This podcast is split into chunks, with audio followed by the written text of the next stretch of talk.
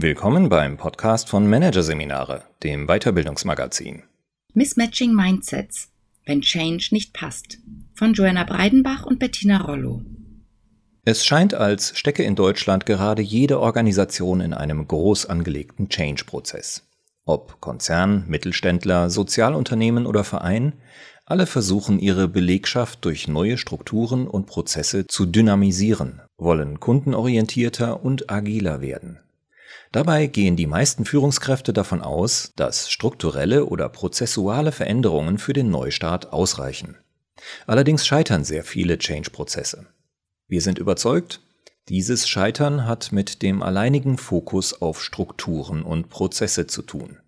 Und mit der falschen Einschätzung dieser Dimension. Sie wird als neutral betrachtet, ist es aber nicht.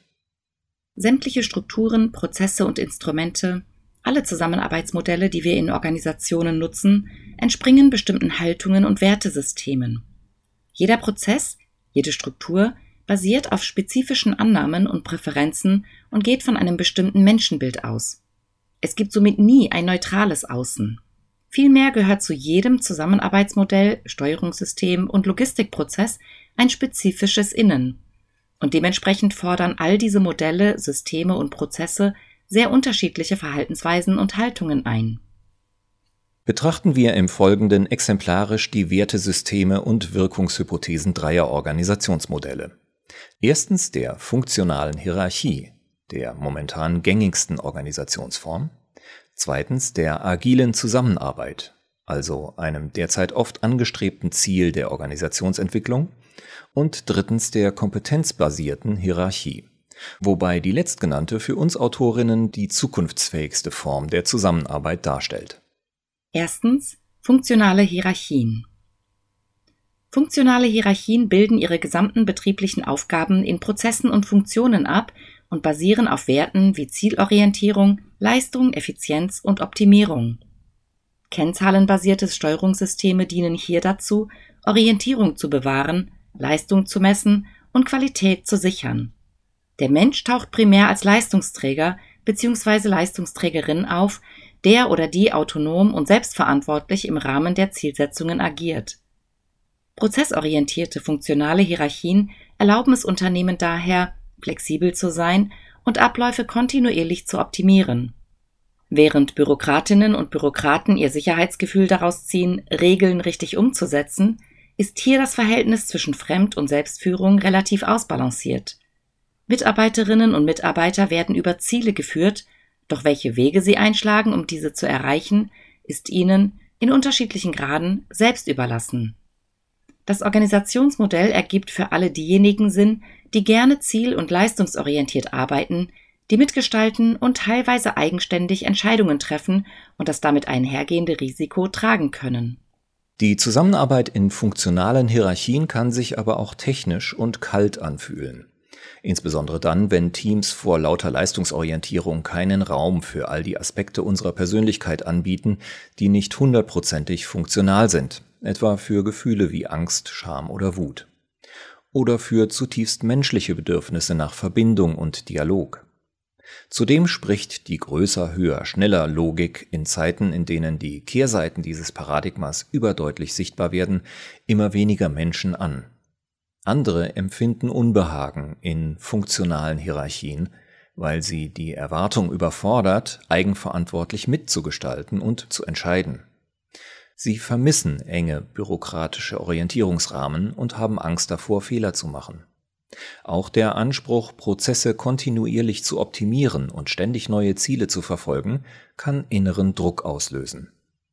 Das Spannungsfeld zwischen der Organisationsform und den Empfindungen der Mitarbeitenden zeigt sich, wenn Führungspersonen davon sprechen, ihr Team arbeitet nicht eigenverantwortlich und trifft keine Entscheidungen, während es aus Sicht der Teams heißt, wir bekommen nicht genug Orientierung. Um sich ausreichend klar und sicher zu fühlen, versuchen Teams sich dann nach innen zu konsolidieren. Doch das führt leicht zu einer Silobildung und behindert die teamübergreifende Zusammenarbeit. Zweitens agile Zusammenarbeit. Die agile Zusammenarbeit basiert auf dem Verständnis, dass unsere Welt zu komplex ist, um sie linear und hierarchisch gestalten zu können. Stattdessen müssen wir vernetzt, flexibel und kollaborativ vorgehen. Ursprünglich für die Softwarebranche entwickelt, übertragen viele Unternehmen heute agile Grundprinzipien auf ihr eigenes Organisationsmodell. Agilität basiert auf Werten wie Freiwilligkeit, iterativem Vorgehen sowie Kundenorientierung und Zusammenarbeit in kleinen, selbstorganisierten Teams. Agile Teams bemühen sich, ko-kreativ und bereichsübergreifend zusammenzuarbeiten. Im ko-kreativen Dialog begegnen sich Mitarbeitende in einem experimentellen Raum, in dem sie gemeinsam den nächsten Schritt des Prozesses gestalten. Nach jedem Umsetzungsschritt bewerten sie das Ergebnis, lernen daraus und passen, wenn nötig, den Prozess noch einmal an, bevor sie sich dem nächsten Schritt zuwenden. Der Ansatz ist sowohl prozess- als auch beziehungsorientiert. Agilität versucht, mit wenig festen Rollen und Grundregeln auszukommen und ihre psychologische Sicherheit beziehen Mitarbeitende agiler Teams daraus, dass Fehler ausdrücklich willkommen sind und dass sie offen miteinander kommunizieren und sich auf ihre Kollegen und Kolleginnen verlassen können. Die Balance zwischen Fremdführung und Selbstführung neigt sich hier eindeutig zu letzterem. Durch feste Rollen wie den Scrum Master gibt es zwar auch Elemente von Fremdführung, diese sollen jedoch vor allem die Selbstführungskompetenz der Teammitglieder unterstützen. Um sich in agilen Organisationen zu Hause zu fühlen, müssen Menschen diese Form von Kollaboration mögen. Sie müssen gern Neues ausprobieren, Versagen akzeptieren und Spannungen und Unsicherheit in sich und im Team aushalten. Für diejenigen, die sich klare Rollen, Ressorts und Vorgehensweisen wünschen, bieten agile Prozesse dagegen zu wenig Orientierung und Stabilität. Auch jene Menschen, denen es wichtig ist, individuelle Erfolge einzufahren, werden die ko-kreative Zusammenarbeit unbefriedigend empfinden. Wer nicht gut mit Spannungen umgehen kann, fühlt sich womöglich von den regelmäßigen Feedbacks überfordert. Die Folge des Mismatch sind eine Reihe typischer Effekte. Entweder bilden sich im Hintergrund implizite Hierarchien heraus, die die Führung übernehmen und den ko-kreativen Dialog und Vertrauensraum erodieren. Oder Teams beginnen, immer mehr Regeln und Prozesse zu definieren, die ihnen mehr Stabilität geben sollen. Doch dadurch verlieren sie genau die Anpassungs- und Reaktionsfähigkeit, die Agilität im Kern ermöglichen soll. Drittens kompetenzbasierte Hierarchien. Kompetenzbasierte Hierarchien führen die Prinzipien agiler Zusammenarbeit fort. Ihre Grundmaxime ist, Entscheidungen werden dort im Unternehmen getroffen, wo die relevanten Kompetenzen und Informationen sind. Kompetenzbasierte Organisationen lassen Führung also zwischen ihren Mitarbeitenden hin und her wandern. Das setzt Mitarbeitende voraus, für die die Welt aus unterschiedlichen Perspektiven und Wertesystemen besteht, die kontinuierlich miteinander interagieren. Es erfordert also Mitarbeitende, denen andere Perspektiven nicht als Fehler, sondern als Potenzial erscheinen, die es zu entfalten gilt. Daraus folgt auch, dass es für sie selbstverständlich ist, als ganze Menschen im Unternehmen aufzutauchen. Wenn wir davon sprechen, dass Menschen kompetenzbasiert handeln, dann definieren wir Kompetenz nicht als reine Fachexpertise, sondern als eine Mischung aus Fähigkeiten, Motivation und emotionaler Reife, die sich darin zeigt, dass der Mensch Komplexität bewältigen und Prozesse auf einer Metaebene reflektieren kann. Ob eine Person auch sich selbst reflektieren kann und weiß, was sie gut und was sie weniger gut kann, was sie will und was sie braucht. Eine weitere Grundvoraussetzung für das Gelingen kompetenzbasierter Hierarchie ist, dass sich Teams vertrauen und untereinander klar und ehrlich kommunizieren. Sie müssen zudem in der Lage sein, das große Ganze einer Unternehmung mitsamt deren vielfältigen Dynamiken zu erfassen. Kompetenzbasierte Modelle ergeben für Menschen Sinn, die sich innerlich ausreichend sicher fühlen und Spannungen aushalten können. Denn der Schwerpunkt liegt hier eindeutig auf Selbstführung in Kombination mit der Fähigkeit, sich in bestimmten Bereichen von Kolleginnen und Kollegen führen zu lassen oder selbst für andere temporär in Führung zu gehen. In kompetenzbasierter Führung drückt sich ein neues Lebensparadigma aus, in dem Menschen weniger mit ihrem individuellen Erfolg und äußeren Zielen beschäftigt sind, als dass sie zu einer systemischen Transformation beitragen möchten. Menschen, die sich gerne an Strukturen und Regeln orientieren, kommt diese Form der Zusammenarbeit allerdings oft zu chaotisch und voraussetzungsvoll vor. Und wer Freiräume mag und sich durch Leistung beweisen möchte, könnte die Selbstorganisation als Freiticket für autonomes Handeln missverstehen. Endlich kann ich tun, was ich will. auch Menschen, denen ein basisdemokratischer Umgang miteinander sehr wichtig ist, könnten abgeschreckt sein. Sie empfinden die hierarchischen Elemente womöglich als störend. Genauer, die Tatsache, dass Kollegen und Kolleginnen mit bestimmten Kompetenzen mehr Entscheidungsmacht haben als andere. Liegen solche Nichtpassungen vor, kommt es leicht zu den schon für Agilität beschriebenen Nebenfolgen. Es bilden sich versteckte Führungshierarchien oder die Mitarbeitenden ziehen sich in konsensuale Entscheidungen durch die Gruppe zurück. Kaum eine Organisation entspricht den hier skizzierten Zusammenarbeitsmodellen in Reinform. Stattdessen finden wir viele Mischformen. Doch die Beispiele machen deutlich, dass nicht alle Modelle zum Innenleben aller Menschen passen wobei wir nicht nur das Innenleben Einzelner meinen, sondern auch die impliziten Werte, Regeln und Normen, die die Mitglieder einer Organisation teilen, also die Unternehmenskultur. Es gibt viele Betriebe, deren Organisationsmodell zwar in sich schlüssig konstruiert ist, in denen die Zusammenarbeit aber dennoch nicht funktioniert, weil die Organisation einen Rennwagen gebaut hat, ohne genügend Rennfahrerinnen im Team zu haben. Oder anders ausgedrückt, weil das Außen, das Organisationsmodell, nicht mit dem Innen, den Werten, Einstellungen, Präferenzen, Kompetenzen der Mitarbeitenden kongruent ist. Wir sind daher überzeugt, erst die Fähigkeit von Unternehmen explizit zwischen dem Innen und Außen zu navigieren, macht eine entfaltete Organisation aus. Entfaltet sind Organisationen aus unserer Sicht dann, wenn ihnen bewusst ist, dass es verschiedene Möglichkeiten der Führung und Zusammenarbeit gibt. Optionen, die alle ihre Vor- und Nachteile haben und die alle unterschiedliche Ansprüche an die Haltung und Kompetenzen der Mitarbeitenden stellen. Entfaltete Organisationen entscheiden auch sehr bewusst, wo ist es sinnvoll, die Arbeit mit Hilfe von Rollenbeschreibungen, Prozessen und Regeln zu organisieren bzw. ein Organisationsmodell zu wählen, was darauf setzt? Und wo hat es mehr Sinn, die beteiligten Menschen zu ermächtigen, Führung und Zusammenarbeit selbstständig und situativ unter sich auszuhandeln und zu gestalten? Dieses Wechselspiel zu gestalten, ist derzeit das zentrale Nadelöhr, mit dem Organisationen zu kämpfen haben. Wobei wir glauben, dass insbesondere die kompetenzbasierte Hierarchie, die auf verteilte Führung setzt, ohne dabei eine radikale Selbstorganisation zu erfordern, ein Modell ist, in dessen Richtung sich viele Unternehmen entwickeln werden. Die verteilte Führung macht nach unserem Verständnis New Work im Wesentlichen aus, denn sie ist ein Modell, das auf komplexe Umgebungen adäquat antworten kann. Allerdings muss Organisationen, wenn sie auf das Modell der kompetenzbasierten Hierarchie setzen wollen, klar sein, weil dieses nur sehr wenige Sicherheit und Orientierung gebende Strukturen und Prozesse bietet, kommt es hier umso mehr darauf an, dass die Kompetenzen, Fähigkeiten und Denkweisen der Mitarbeitenden zum Modell passen. Der Grund? Diese inneren Ressourcen der Mitarbeitenden müssen die fehlende Orientierung und Sicherheit durch das Außen ausgleichen. Einstellungen, Werte und Fähigkeiten sind der Klebstoff und die Trägerwelle, mit deren Hilfe sich Mitarbeitende und Führungskräfte jenseits von fixen Strukturen und Prozessen organisieren und koordinieren können. Innere Kompetenzen wie Selbstkontakt und Selbstkenntnis, Empathie und Metareflexion sind daher nicht das Sahnehäubchen, sondern das Fundament neuer Führungsformen. Und dabei gilt, je weniger Orientierung und Sicherheit ein Organisationsmodell über Strukturen und Prozesse bietet, umso stärker ist es darauf angewiesen, dass das Innere diese Lücke füllt. Wählt ein Unternehmen ein Zusammenarbeitsmodell, das, wie die geteilte Führung, stark auf das Innen angewiesen ist, muss ihm daher klar sein, dass dies in der Regel auch Inner Work erfordert. Andernfalls ist die Einführung nicht nur eine Belastung für die Mitarbeitenden, sie steht auch dem Unternehmenserfolg im Weg.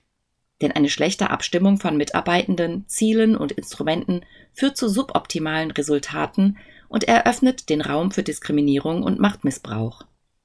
Ein wichtiger Schlüssel, um eine Kongruenz zwischen dem Außen und Innen herstellen zu können, ist zunächst einmal eine Standortanalyse. Genauer, ein Abgleich von Strukturen und Prozessen mit den Werten und Haltungen. Erst dies ermöglicht es Teams, im nächsten Schritt ihre Arbeitsorganisation passgenauer zu gestalten. Eine solche Analyse ist prinzipiell auch ohne externe Begleitung möglich. In der Praxis profitiert der Prozess jedoch von einem Facilitator, der einen Rahmen für die miteinander verzahnten und komplexen Teilprozesse aufzieht. Während des Prozesses geht es vor allem darum, eine Reihe von Fragen zu beantworten, darunter die folgenden. Erstens, wie passen die individuellen Mindsets der Mitarbeitenden zusammen? Wo viele Menschen zusammenarbeiten, treffen auch viele verschiedene Weltanschauungen, Werte, Bedürfnisse, Verhaltensweisen und Kompetenzen aufeinander. Manche fügen sich gut ineinander, andere passen weniger gut zusammen, reiben sich oder stoßen einander sogar ab. In diesem Wechselspiel entsteht automatisch eine Zusammenarbeitskultur. Doch da wir nicht gewohnt sind, diesen Vorgang explizit und genau zu betrachten, erleben wir meistens nur seine Auswirkungen.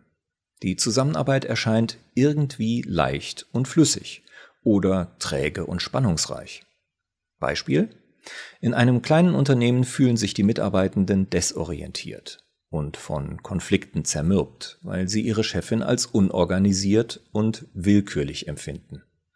Statt von ihr geführt zu werden, kommt es ihnen so vor, als müssten sie sie anleiten. In einem klärenden Workshop zur Frage, wie passen die individuellen Mindsets der Mitarbeitenden zusammen, wird dann klar, die Chefin ist sich durchaus bewusst, dass sie ein kreativer und flexibler Mensch ist, dem es schwerfällt, Stabilität und Orientierung herzustellen. Doch genau diese Lücke hat sie durch die Einstellung von Mitarbeitenden schließen wollen, denen Strukturen am Herzen liegen.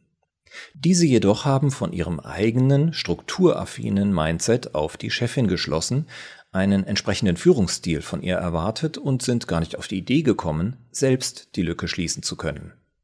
Beide Seiten hatten also Erwartungen aneinander, ohne diese explizit miteinander zu besprechen. Als es dagegen seine impliziten Annahmen und Erwartungen explizit herausgearbeitet hatte, war das Team viel besser in der Lage, seine Arbeitssituation zu gestalten.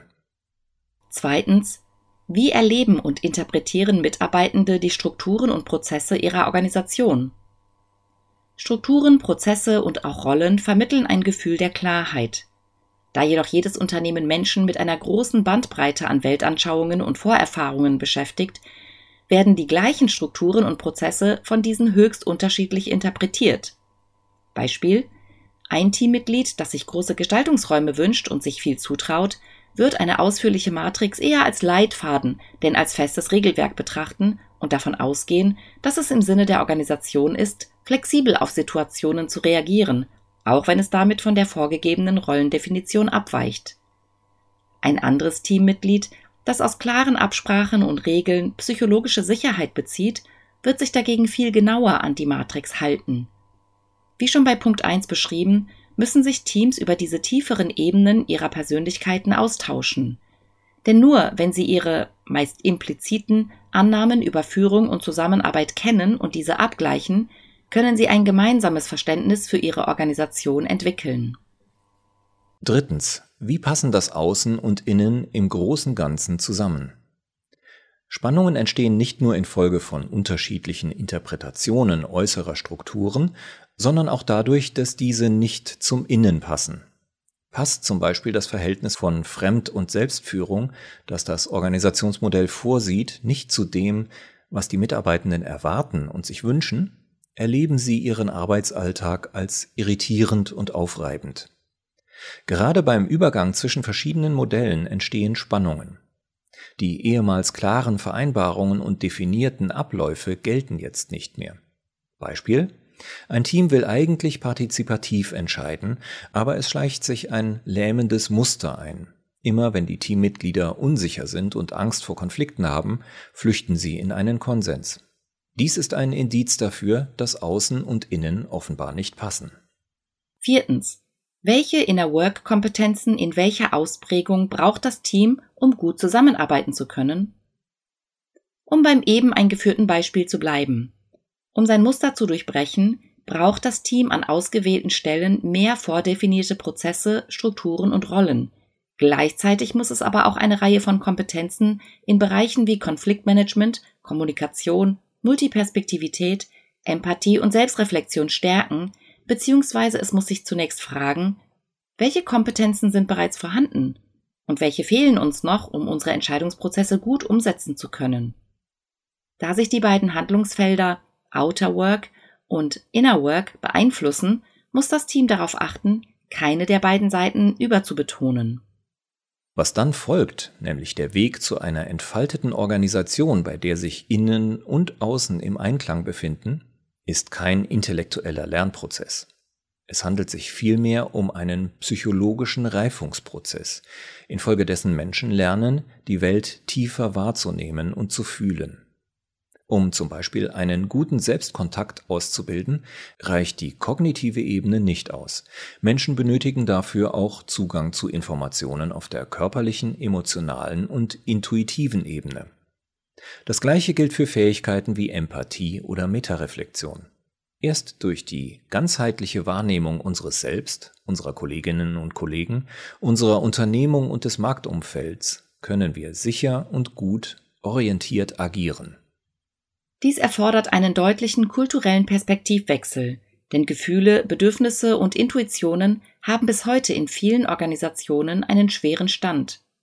Doch da alle Zusammenarbeitsmodelle, die mit Unsicherheit umgehen und Komplexität bewältigen können, primär auf Inner Work beruhen und nur zu einem wesentlich kleineren Teil auf äußeren Strukturmaßnahmen, ist es überfällig, dass subtile Kompetenzen als unabdingbarer Teil des aktuellen Paradigmenwechsels in unserer Arbeitswelt wertgeschätzt werden.